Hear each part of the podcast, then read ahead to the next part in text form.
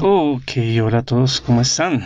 Mi nombre es Daniel y les doy la bienvenida a este lugar, a este espacio, que es donde nos sentamos un ratico como a filosofar, a pensar, a analizar algunos aspectos de la vida como para tratar de entenderlos.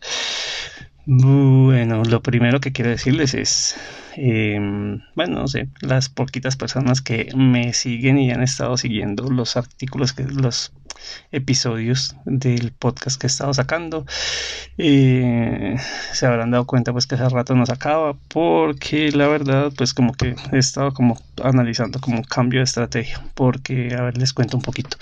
Yo lo que he estado haciendo, lo que he venido haciendo es escribiendo un artículo pues, sobre algún tema que me parece interesante que quiero compartir. Luego lo que he venido haciendo es grabar un video como diciendo básicamente lo mismo. Luego de ese video saco el audio y pues el audio es el que publico en el podcast.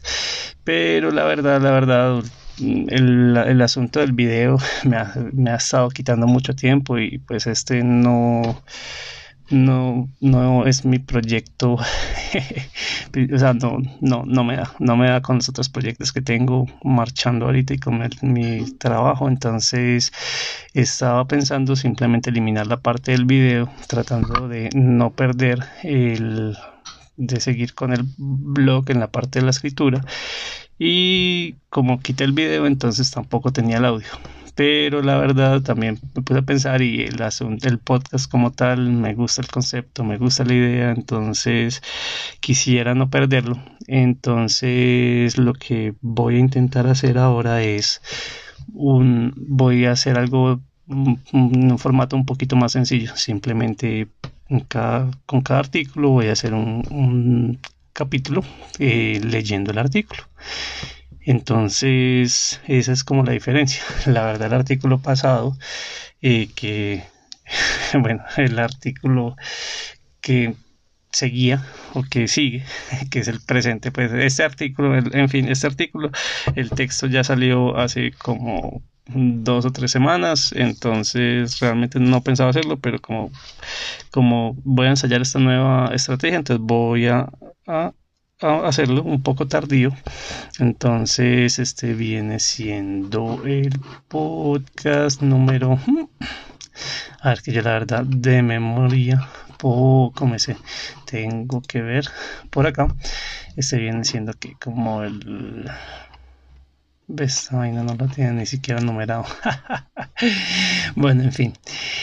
Eh el que sea. Veníamos hablando de, de, hace rato, pues veníamos hablando del tema de las consecuencias de nuestro pasado, que es como que hemos venido explorando diferentes temas y diferentes temas eh, de nuestra personalidad, cultura y naturaleza que nacen en el pasado, nacen como un digamos como un mecanismo evolutivo para adaptarnos a las circunstancias en las que vivíamos en el pasado, cuando vivíamos en un pasado mucho más salvaje, mucho más silvestre, muy diferente al que vivimos hoy en día y que en el presente pues nos plantean retos, dificultades o problemas.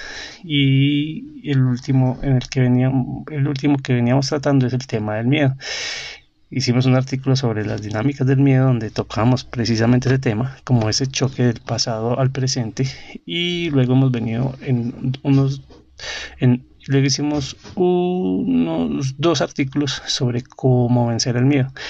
La verdad, este tema como es tan profundo, todavía nos queda como otros es, otros tres, este y otros dos, creo más o menos, de pronto hasta el cuarto. En fin, el asunto es que hoy vamos a tocar un tema, vamos a seguir trabajando sobre cómo vencer el miedo. Y el artículo del día de hoy se llama ¿Cómo vencer el miedo? Tres técnicas efectivas para derrotarlo. Entonces vamos a empezar y bueno, igual supongo que la verdad es la primera vez y estoy haciéndolo un poco improvisado, entonces a medida que vaya leyendo, si se me ocurre ahí meter la cucharada, lo iré haciendo. Entonces, vamos a hablar sobre, sobre tres técnicas efectivas para derrotar el miedo. Bueno, uno de los miedos que más perjudican nuestras vidas es el miedo al fracaso. Le, tenemos miedo a las críticas de los demás, a la desaprobación, a las miradas acusantes, a las burlas, a la humillación. Y con mucha frecuencia este temor hace que abandonemos nuestros sueños y proyectos mucho antes de siquiera intentarlos. Sabemos que vencer el miedo es una tarea realizable, pero no es sencilla. Sabemos que debemos entender sus dinámicas, identificar cuándo debemos, identificar cuándo debemos enfrentarlo y trabajar en cultivar la fuerza necesaria para poder hacerle frente cuando decidamos hacerlo. Pero en este artículo vamos a detenernos y nos vamos a enfocar en el miedo al fracaso como tal, porque todos somos vulnerables a él y sus consecuencias pueden ser desastrosas para nuestra vida.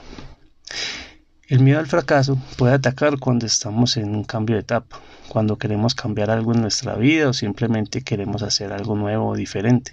Tal vez cuando estamos iniciando nuestra vida profesional o estamos cambiando de trabajo. De pronto cuando queremos mudarnos a una ciudad nueva, quizás cuando queremos empezar un nuevo proyecto, hacer una inversión, montar una empresa o volvernos independientes. O incluso cuando simplemente queremos iniciar un nuevo hobby. El problema es que si no encontramos una forma efectiva de derrotarlo, nos arriesgamos a quedarnos estancados y a vernos forzados a conformarnos con una vida que no nos satisface. Por eso, en este artículo vamos a explorar tres ideas que pueden ayudarnos a desarmar el miedo al fracaso y a darnos y darnos la energía necesaria para enfrentar el, para enfrentarlo y vencerlo. La primera idea, la primera estrategia es redefine lo que significa ganar. Cuando queremos hacer un cambio en nuestras vidas e iniciar una nueva etapa o proyecto, todos buscamos siempre tener éxito. Pero, ¿realmente qué significa tener éxito? La sociedad suele definir el éxito como tener dinero, ser famoso, conducir un coche costoso, vivir en un apartamento grande y vivir en un lugar bonito de la ciudad también ir a restaurantes, tener un puesto importante en el trabajo, viajar alrededor del mundo. Si tienes hijos, entonces que ellos asistan a un colegio reconocido, que hagan una carrera profesional prestigiosa, etcétera. Hay un montón de, digamos, de de ideas preconcebidas que la sociedad tiene sobre lo que es tener éxito. Pero por otro lado, tal vez vos también sintas que para ser exitoso también es necesario sentir que tu vida tiene un propósito, que tu actuar te llene de orgullo, tener un impacto positivo en el planeta y dejar un legado para la humanidad, de pronto tener un sentido de vida, de pronto tener perdón, de pronto tener un estilo de vida tranquilo y no tener preocupaciones. De pronto formar una familia, criar unos hijos honrados, trabajadores y respetuosos, o, o, estar siempre estudiando, aprendiendo cosas nuevas, investigando los secretos del mundo que nos rodea. También es posible que vos definas el, que para vos sea necesario todas algunas de estas cosas para sentir que tenés éxito. Pero el problema es que si para ti tener éxito es cumplir con todo lo que acabamos de mencionar, o sea, cumplir con todas las expectativas que se te ocurran y además satisfacer las expectativas que la sociedad te impone, y decís que el no lograrlo es fracasar, entonces el temor al, al fracaso te puede invadir y paralizar fácilmente porque la expectativa es irreal, no solo porque es demasiado lo que se espera de ti, sino porque incluso algunas expectativas son incompatibles entre sí. Es una expectativa tan alta y real que te puede persuadir de intentarlo y hacer que te quedes en lo que ya conoces, en tu zona de confort, donde nada malo sucede, pero tampoco nada bueno. Pero el éxito no tiene por qué significar todo esto y no tienes la obligación de complacer las expectativas de todo el mundo. Tú tienes la capacidad y la responsabilidad de definir en cada momento de tu vida lo que para ti significa tener éxito.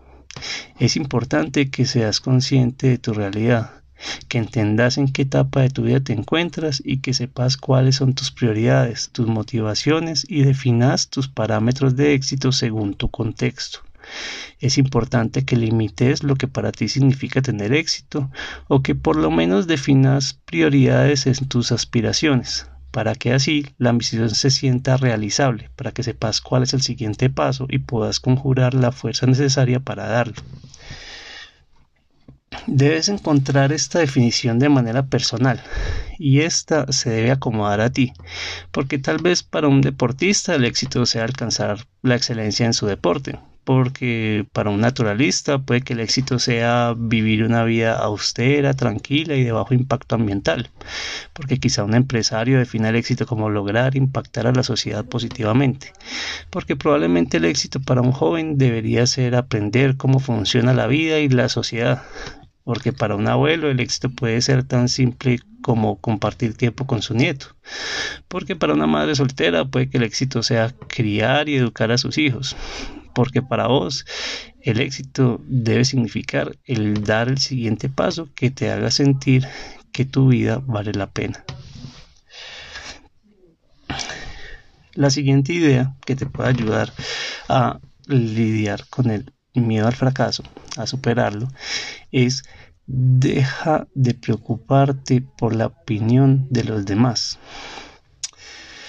Si nos ponemos a investigar y preguntamos por qué la gente no hace lo que quiere hacer, por qué no inician el proyecto que quieren iniciar, por qué no estudian lo que quieren estudiar, por qué no eligen el camino que quieren elegir, la respuesta por lo general hace referencia al miedo al fracaso. Pueden decir que no quieren perder dinero, que no quieren arriesgar la estabilidad de su hogar, que temen que el negocio no funcione, etc. Pero si indagamos más y buscamos a mayor profundidad, lo que casi siempre está por debajo es el miedo el miedo a lo que otras personas van a pensar de ellos si llegan a fallar les preocupa que si fallan su familia, amigos o el público en general les digan que nunca debieron intentarlo, que fallaron porque no les hicieron caso, que era obvio que no iba a funcionar, que debieron haberse quedado en su anterior carrera o que se sienten desilusionados y decepcionados.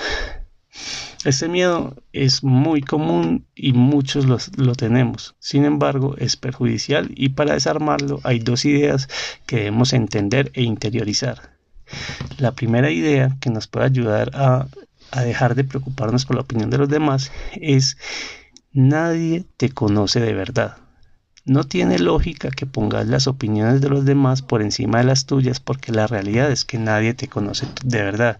Ni siquiera tu mejor amigo, ni tu mamá, ni tu pareja, ni tu hijo, ni nadie.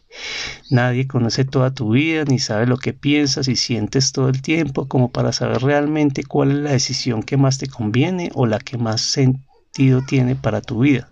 Solo vos tenés el 100% del contexto de tu vida y es por eso que no debes valorar las opiniones de los demás por encima de la tuya.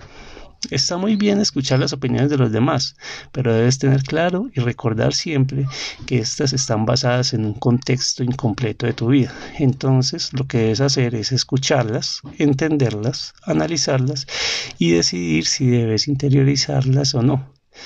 Lo importante es que entiendas que la última palabra la debes tener vos, que debes defender y respetar tu perspectiva, y pues porque al fin y al cabo vas a ser vos el que deberá enfrentar las consecuencias de tus decisiones.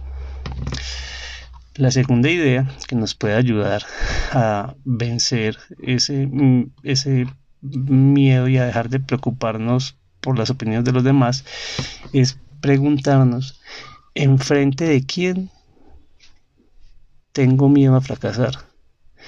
Si el miedo al fracaso te logra bloquear y evita que, persiga tus que persigas tus objetivos o tus sueños, la verdadera pregunta que deberías estar haciendo es ¿en frente de quién tengo miedo a fracasar? ¿Quién es esa persona cuya desaprobación o crítica me destruiría? Quizás sea tu mamá, tu papá, tu pareja, tu hermano, tu amigo, tu profesor o tu mentor.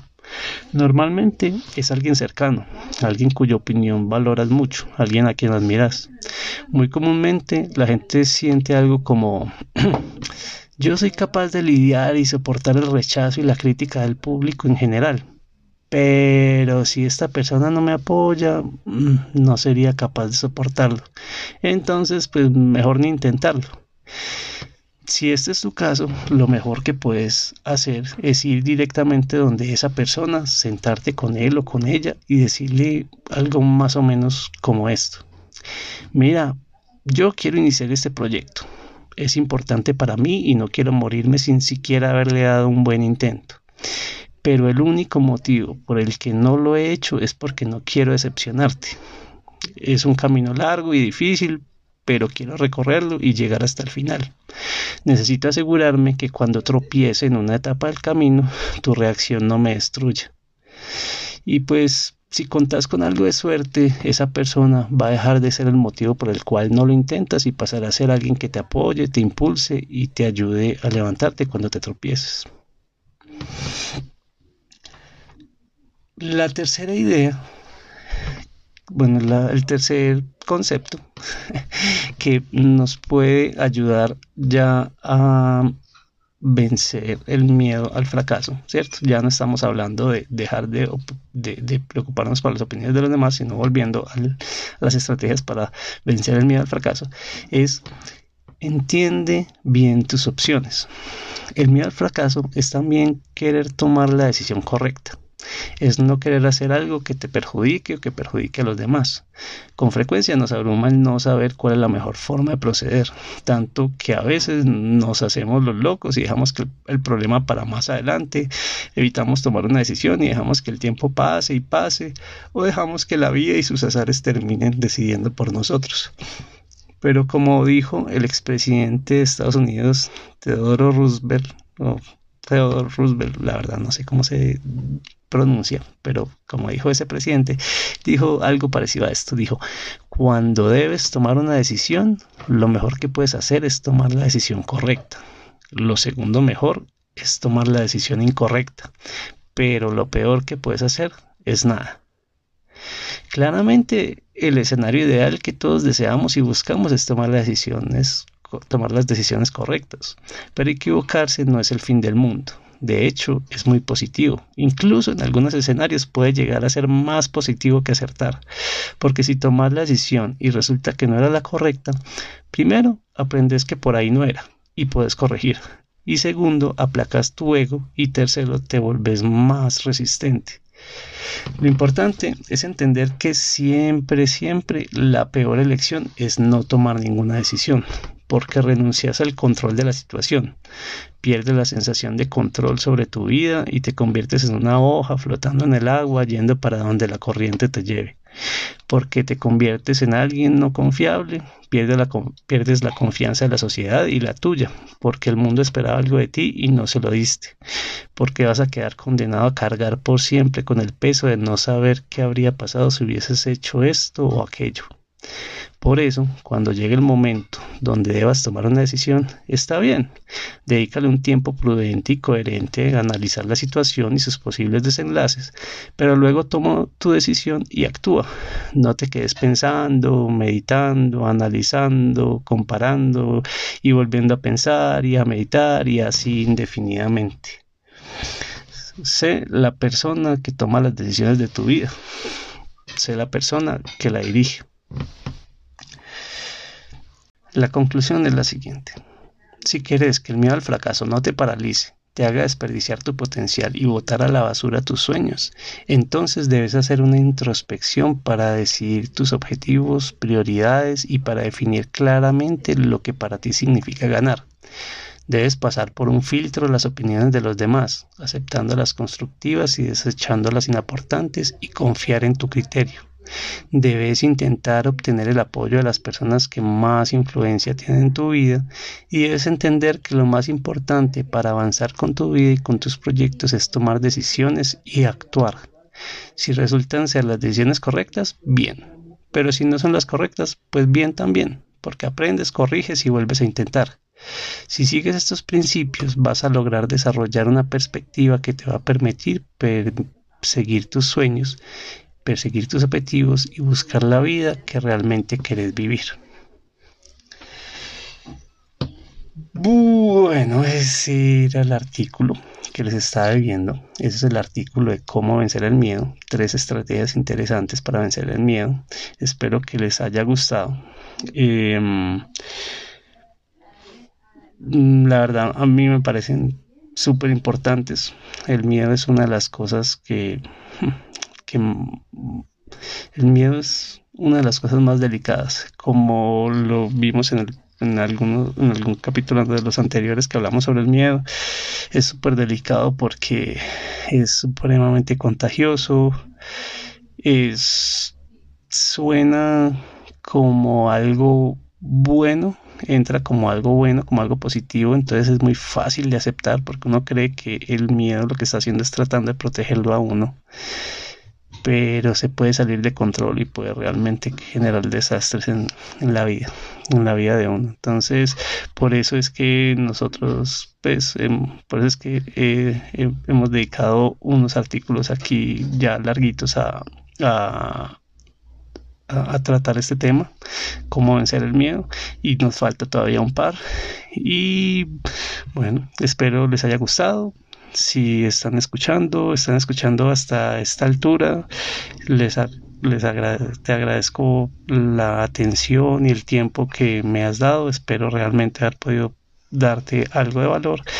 Y bueno, si me dejas algún comentario en algún lado o me mandas un mensaje o cualquier cosa como para yo saber que alguien me está escuchando, te lo agradecería mucho porque la verdad este es un proyecto como personal, como de pura pasión y pues a veces se siente uno un poquito como que está hablando al aire y así sea un, un, un comentario o un hey bacano o un gracias por el o, un, un, te escuché eh, pues puede ir, puede generar un, un, impacto muy agradable y positivo en mí porque me, me, dice que no estoy hablando al aire, que si hay alguien que me está escuchando y que, pues bueno, que es al fin de cuentas eh, mi objetivo.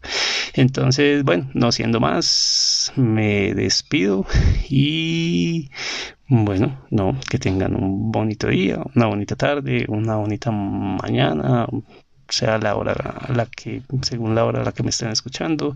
Y bueno, eh, un abrazo, chao.